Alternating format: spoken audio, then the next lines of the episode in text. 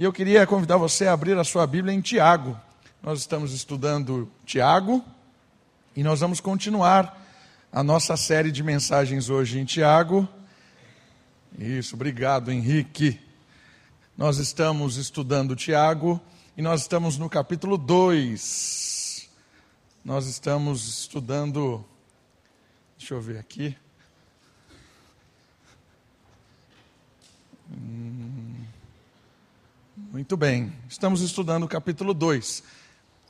Semana passada, nós estudamos do versículo 8 ao versículo 13. E aí eu quero convidar você a participar agora, relembrando da semana passada. Podemos ler juntos? Aqui está o resumo da mensagem da semana passada. Tiago, capítulo 2, do versículo 8 ao versículo 13, está o resumo da mensagem. Você pode me ajudar? Vamos ler juntos? Vamos lá? Um, dois, três. A lei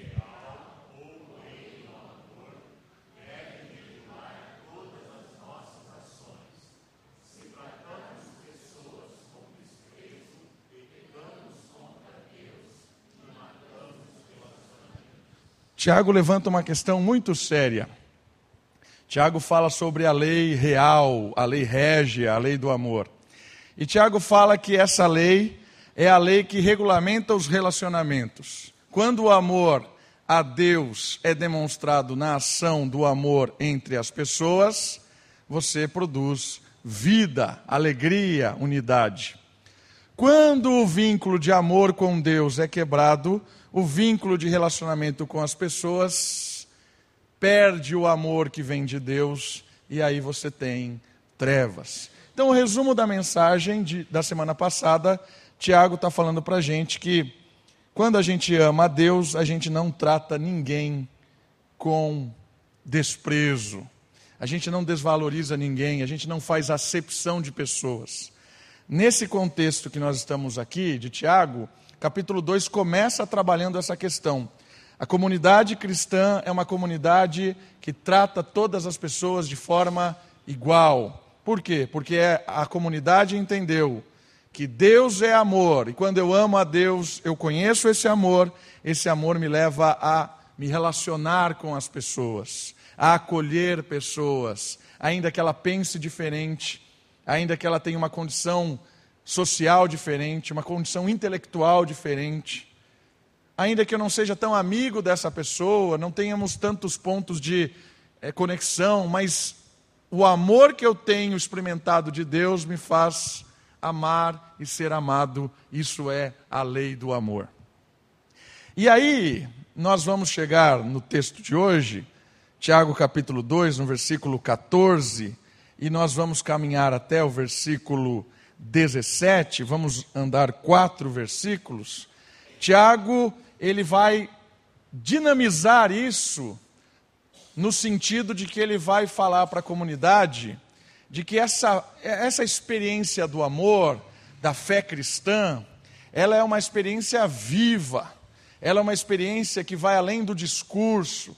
Então, Tiago está trabalhando essa questão do vamos fazer no sentido de quanto mais você conhece a Deus, quanto mais você experimenta do amor de Deus, mais você é usado por Ele, mais as pessoas conseguem perceber Deus na sua instrumentalidade, na sua própria vida.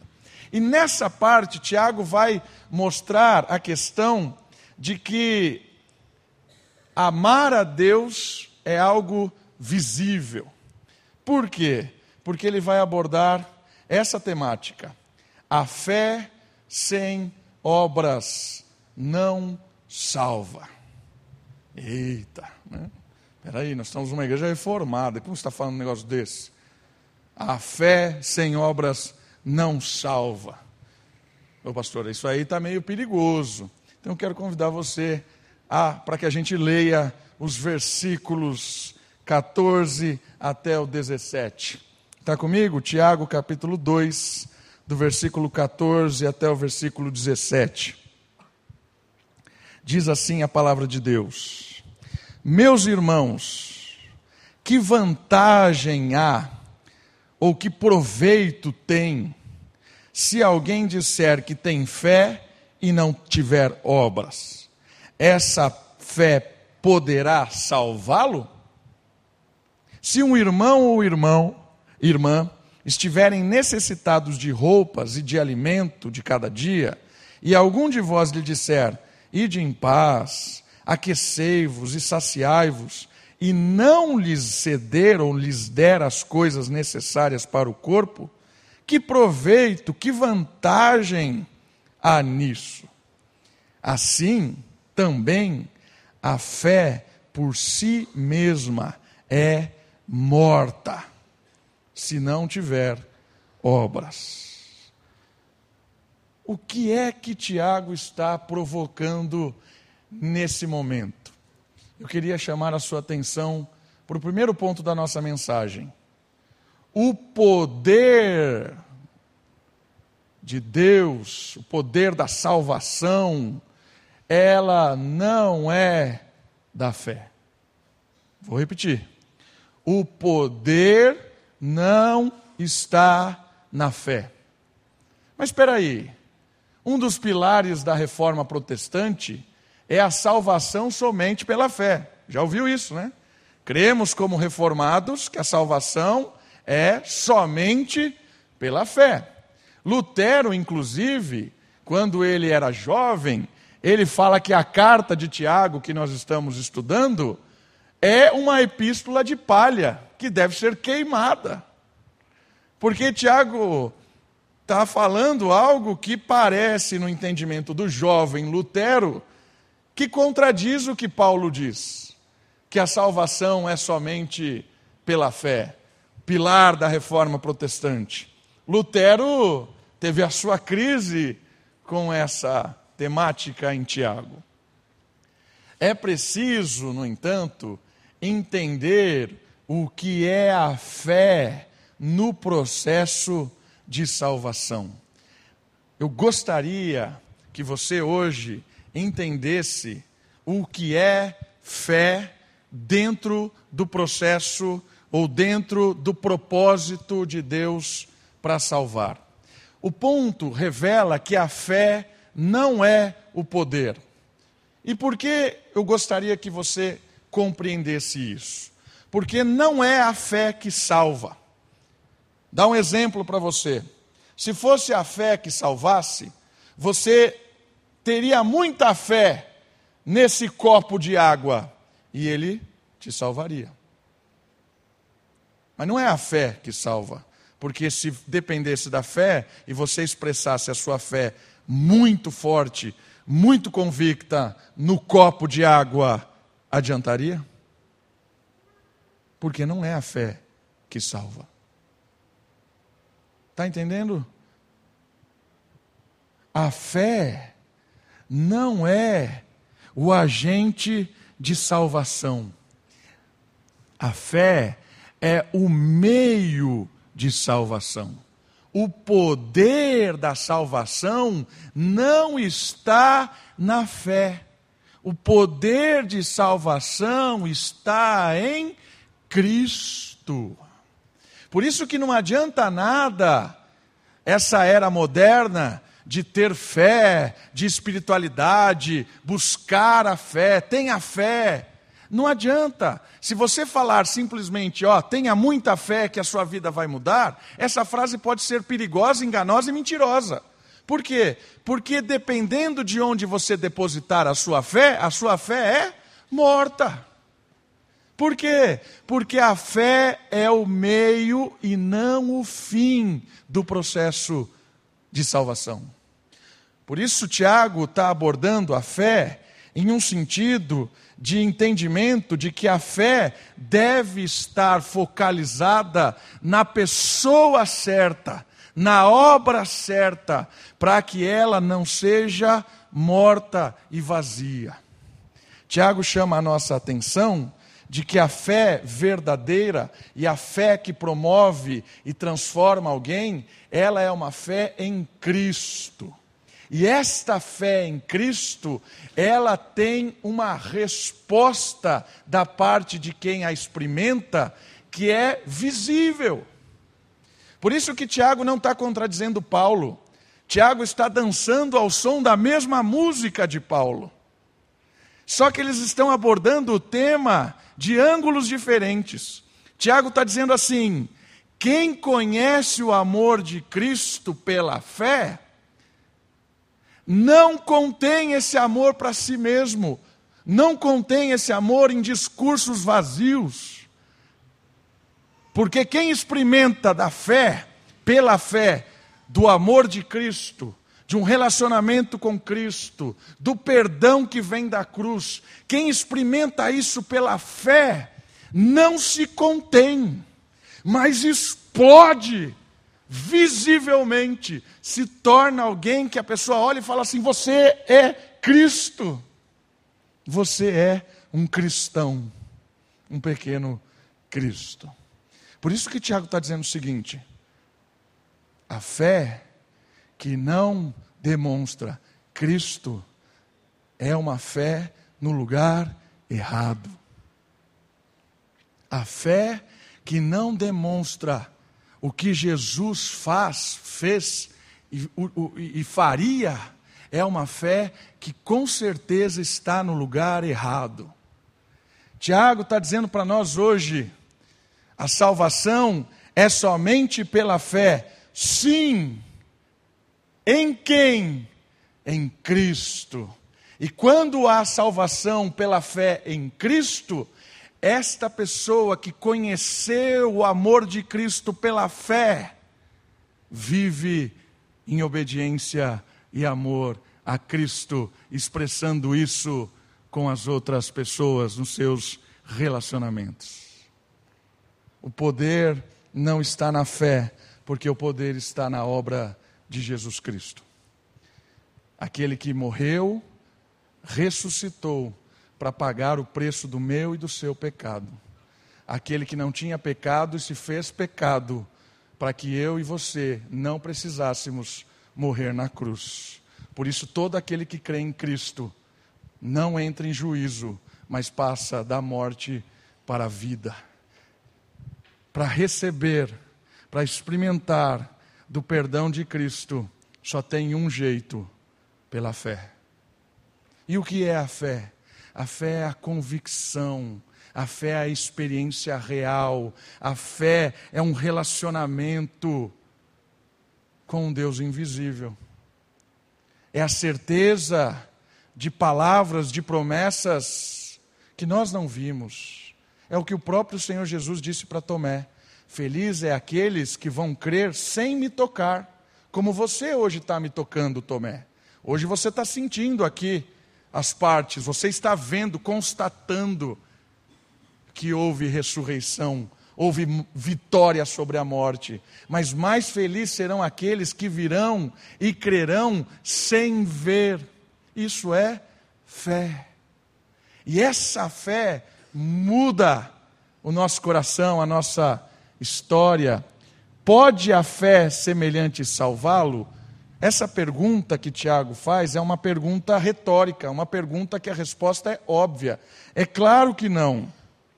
Versículo 14: Se disser que você tem fé, se você disser eu creio em Cristo, mas não há uma demonstração da experiência que você tem com Cristo, a pessoa que está olhando vai dizer assim: eu vou dizer para você, ó você não experimentou Cristo.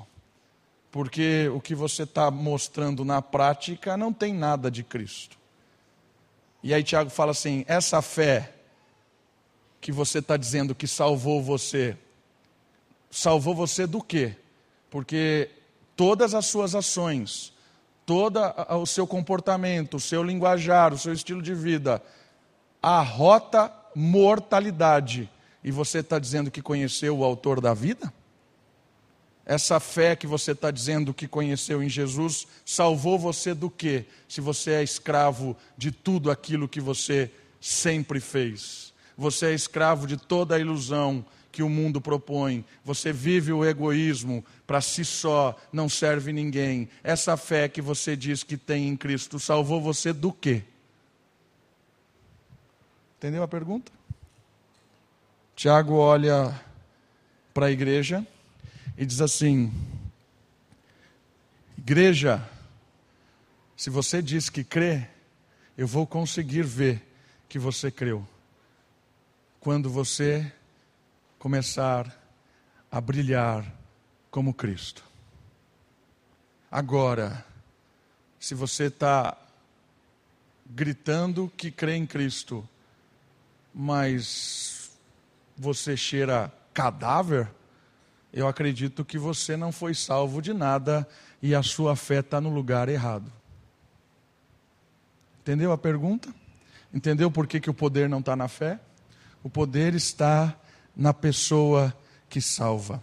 O poder está no seu entendimento e no seu relacionamento com Cristo. A fé é aquilo que te leva aos pés de Cristo. A fé é aquilo que te leva a conversar com Deus. A fé é aquilo que o Espírito traz ao seu coração, à sua mente, e o Espírito de Deus revela ao seu espírito que você é filho de Deus. Isso é fé. A fé é a obra do próprio Deus, colocando no seu coração a convicção de que você foi perdoado, que você foi restaurado e agora um desejo incontrolável de testemunhar Cristo e de amar as pessoas com atitudes, frutos, atitudes que são frutos da salvação. Quem é salvo vive uma vida de salvar pessoas com o seu testemunho, com a sua ação, com a sua entrega. Tiago está nos revelando nesse primeiro versículo que a fé é o meio de alcançarmos o verdadeiro poder que é o Evangelho. O apóstolo Paulo diz isso em Romanos capítulo 1, versículo 16. Não me envergonho do Evangelho, pois ele é o poder de Deus para a salvação de todo aquele que crê. O poder de Deus está no Evangelho, e o Evangelho é a mensagem de Cristo. Os dois próximos versículos, Tiago vai exemplificar isso. Ele vai mostrar que muitas vezes nós estamos nos enganando com uma fé morta. E ele vai mostrar isso na prática, porque ele vai mostrar para nós que o poder é visível. O poder do Evangelho é visível. O poder do Evangelho não é imaginário poder do Evangelho não é algo que fica no discurso. O poder do Evangelho salva e transforma as pessoas no dia a dia. Por isso que o versículo 15 e o versículo 16 vai mostrar na prática o efeito da salvação provocada pela fé verdadeira. Qual é o efeito? 15 e 16. Se um irmão ou irmã, olha que interessante, né? Tiago dá ênfase no irmão e na irmã, inclusivista assim, quebrando paradigmas. Né? Estiverem necessitados de roupas e do alimento de cada dia, e algum de vós lhe disser: Olha lá o resultado da fé morta. A fé morta é só de discurso, bonito, palavras doces, agradáveis, teologicamente correto, ortodoxo, reformado, presbiteriano. Olha lá. Vai em paz, aquecei-vos, saciai-vos. Né? Olha que palavras bonitas. Mas se você não der como comer e como se vestir, que proveito é isso? Né? Isso serve para o quê? Assim, dessa mesma forma que você faz um discurso bonito, belo e não dá como a pessoa resolver o problema dela, é a mesma coisa da fé que não tem resposta. É o discurso vazio. Você crê em Jesus? Creio, Jesus é o meu Salvador, meu Senhor e Salvador. Aí você olha a vida do cara, a vida do cara fede. Fede pecado, fede escolhas erradas, fede desprezo de pessoas trata a pessoa conforme o mundo trata, corre a vida inteira coisas ilusórias essa vida, não tem nada de Cristo, é apenas um discurso. Por isso que Tiago está dizendo assim: o poder da fé, ele é visível, porque o irmão e a irmã que estiver carente, a igreja vai responder não com discurso, mas com acolhimento. Vem para cá, chega mais. A igreja é chamada como um refúgio dos que estão aflitos neste mundo. Por isso, está pronta para partilhar o que tem. Isso é o poder da fé visto nas obras. Nós fomos chamados para aqui, nesse lugar, quando a igreja está reunida, de sermos acolhedores. Esse ambiente é um, é um ambiente oposto ao mundo. Deve ser.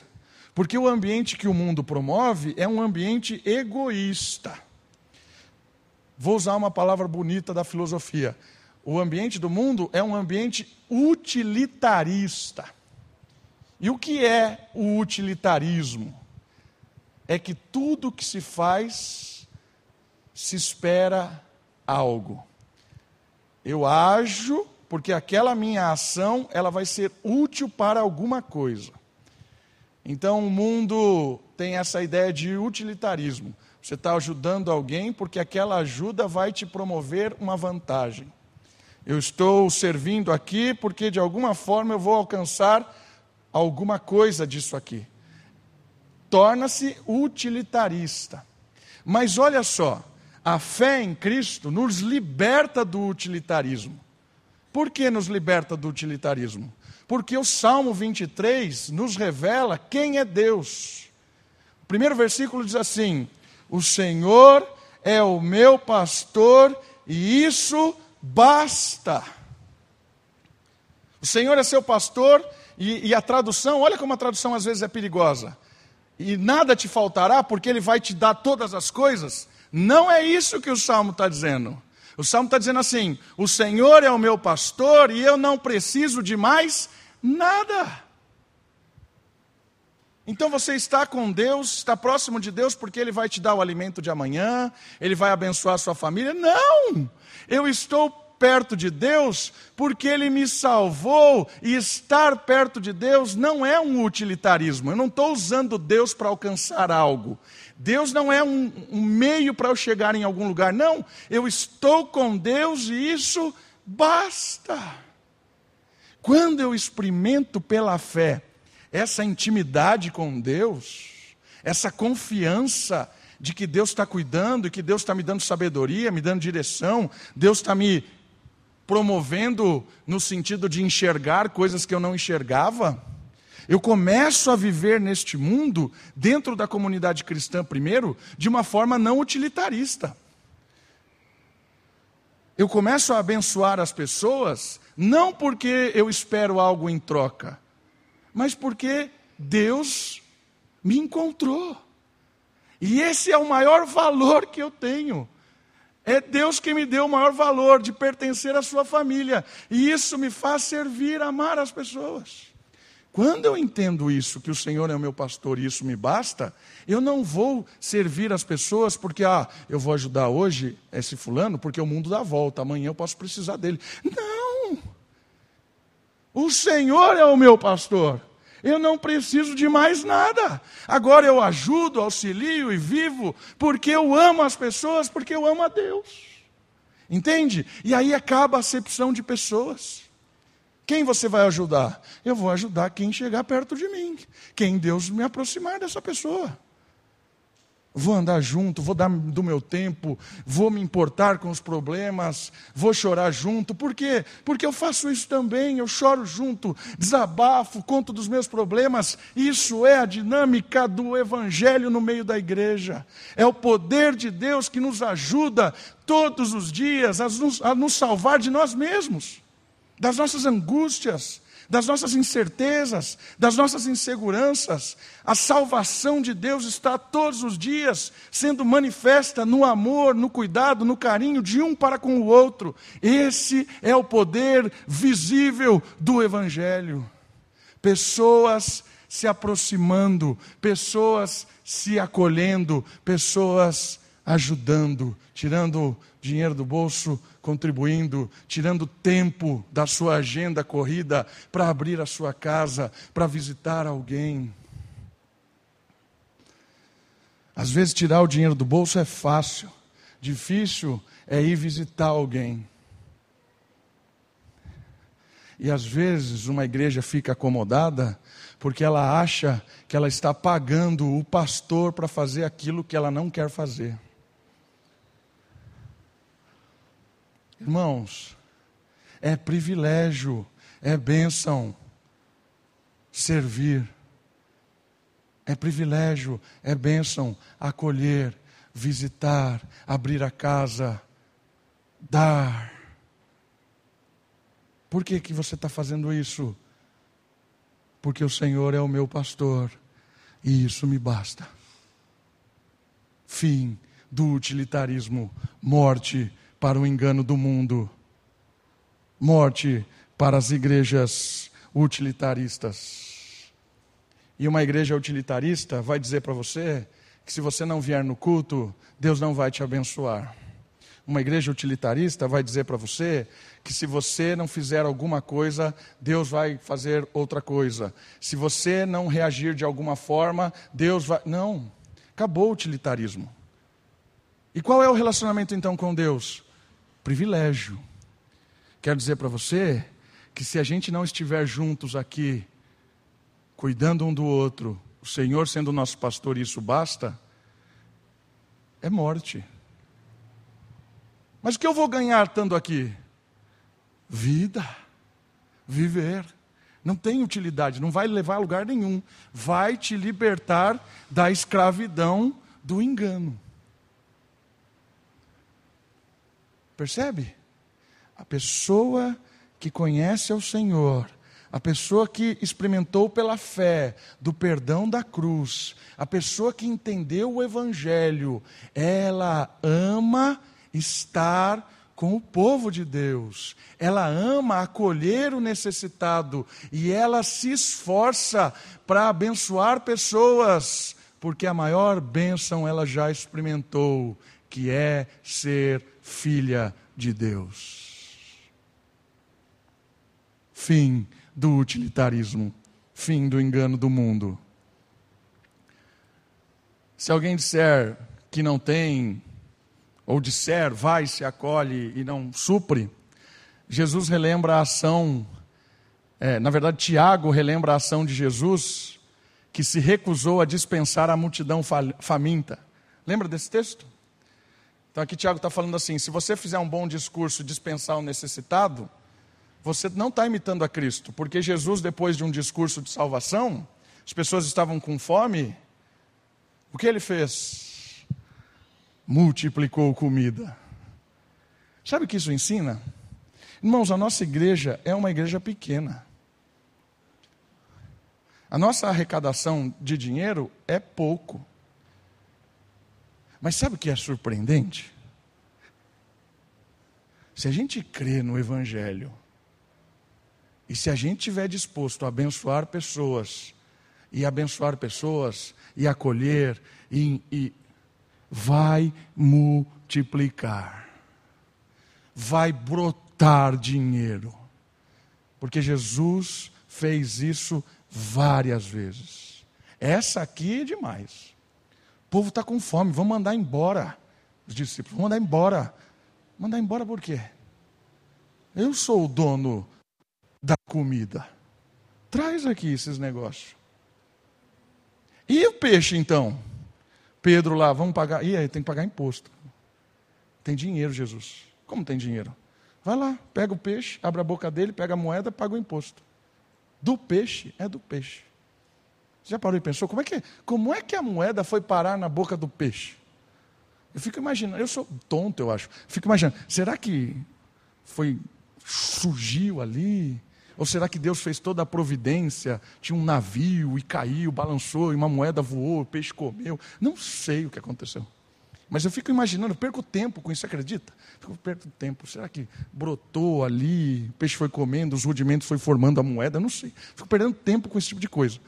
Mas eu não sei o que aconteceu. O que aconteceu foi que Jesus disse: tem um peixe que tem uma moeda dentro, vai lá e pega e paga o imposto. O que eu quero dizer para você é que a gente não precisa de dinheiro.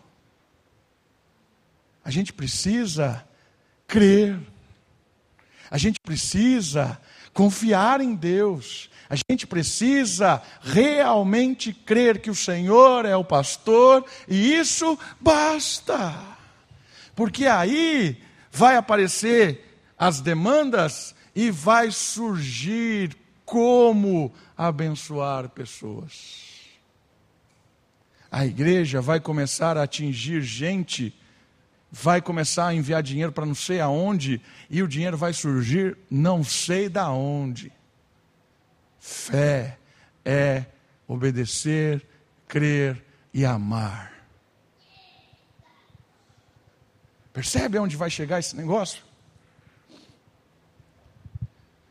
O Evangelho nos desafia a crer no poder de Deus, de ter esperança, de ir, de testemunhar, de abraçar. Isso vale para o dinheiro da comunidade toda, mas vale para a nossa vida pessoal também. Às vezes a gente fica com medo, né? Porque o dinheiro não sei se você sabe ou percebeu isso nas Escrituras, o dinheiro é o adversário de Deus na Bíblia. Ou você serve ao Senhor, ou você serve ao dinheiro. Jesus disse isso. É o adversário real de todo o tempo. Porque o dinheiro, ele nos torna poderosos. E, e isso, às vezes, nos dá uma sensação de poder, mas também nos dá uma sensação de dependência. Às vezes a gente fica com medo de não ter para fazer alguma coisa, para pagar uma conta, para comer, para pagar alguma. A gente fica com medo, fica lá, não vai dar, não vai dar, não vai dar. Quem é que você crê?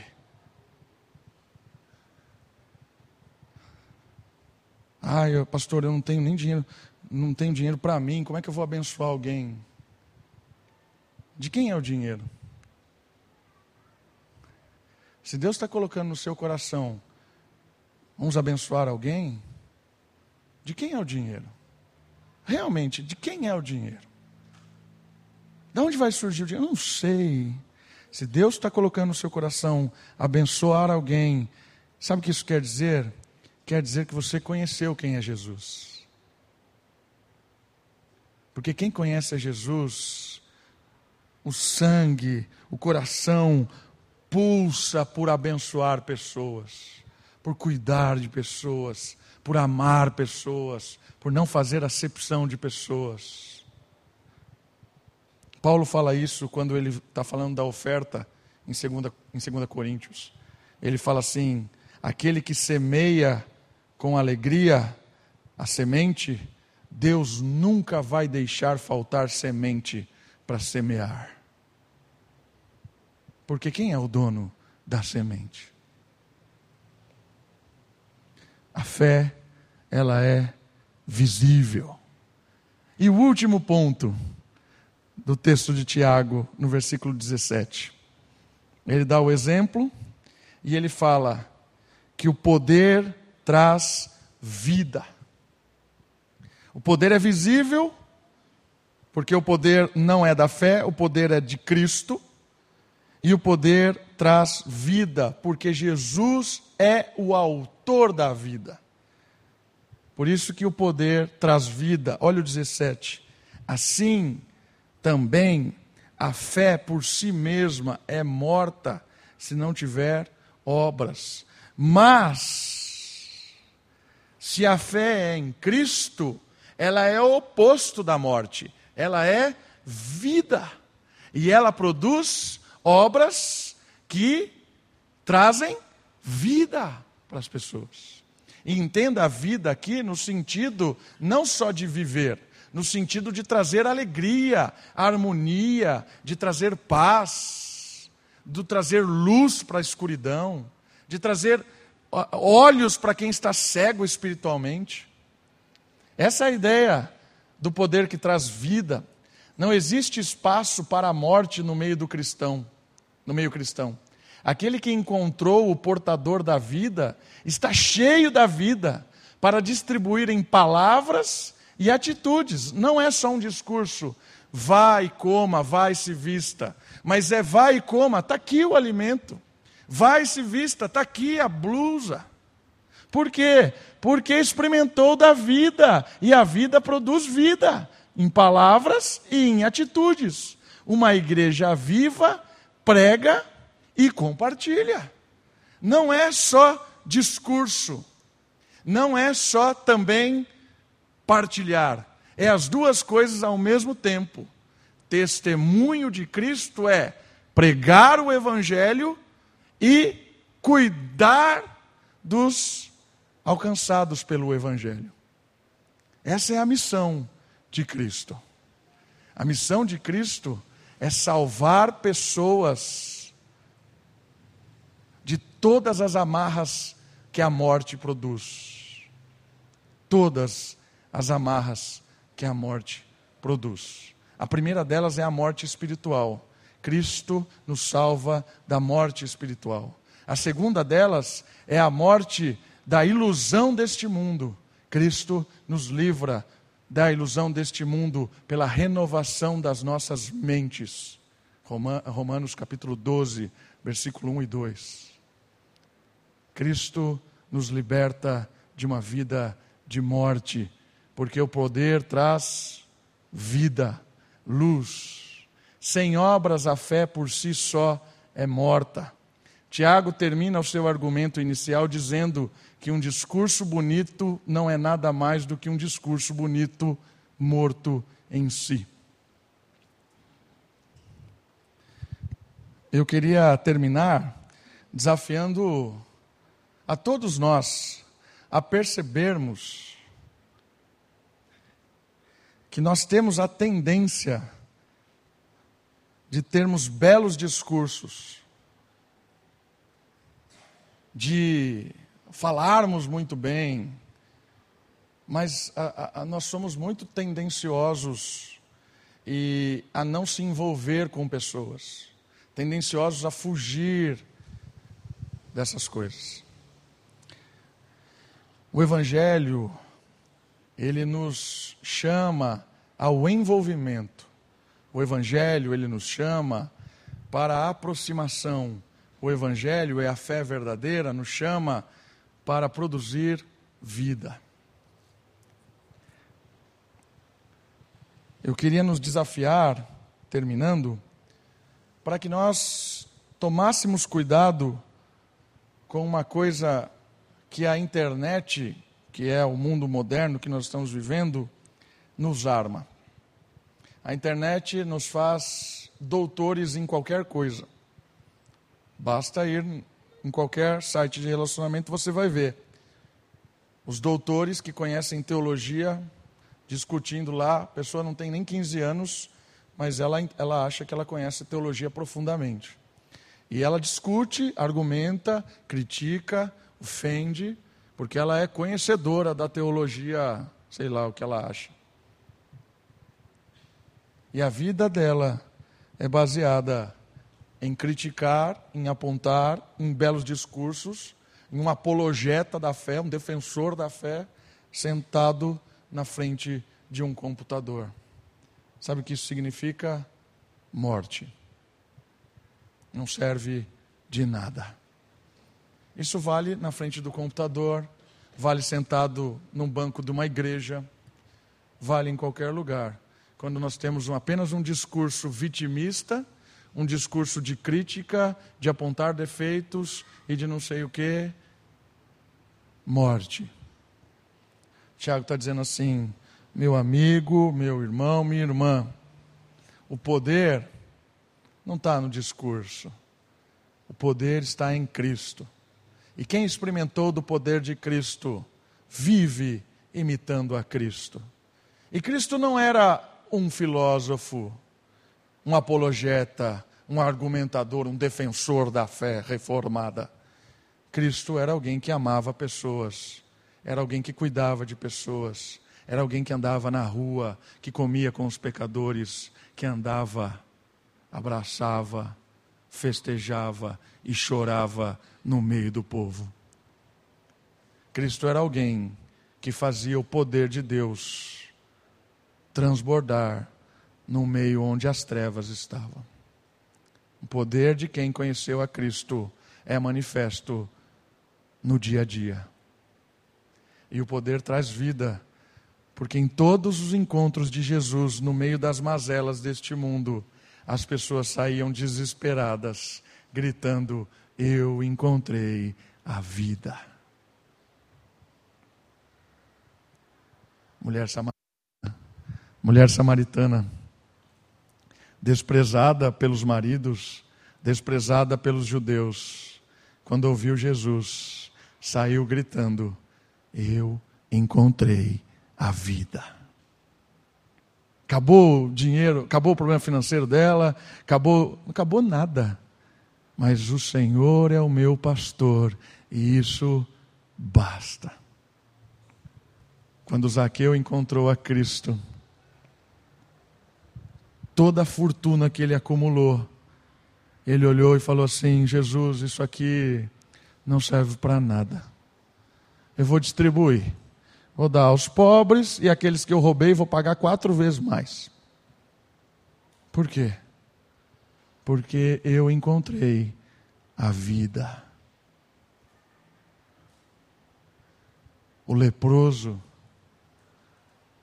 que foi curado voltou para olhar Cristo nos olhos porque depois de uma vida toda destruída, toda machucada, quando ele encontrou a Cristo, foi liberto das suas mazelas.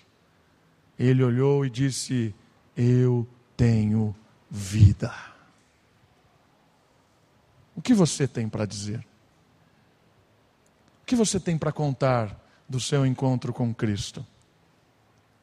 Como a sua fé se expressa amanhã.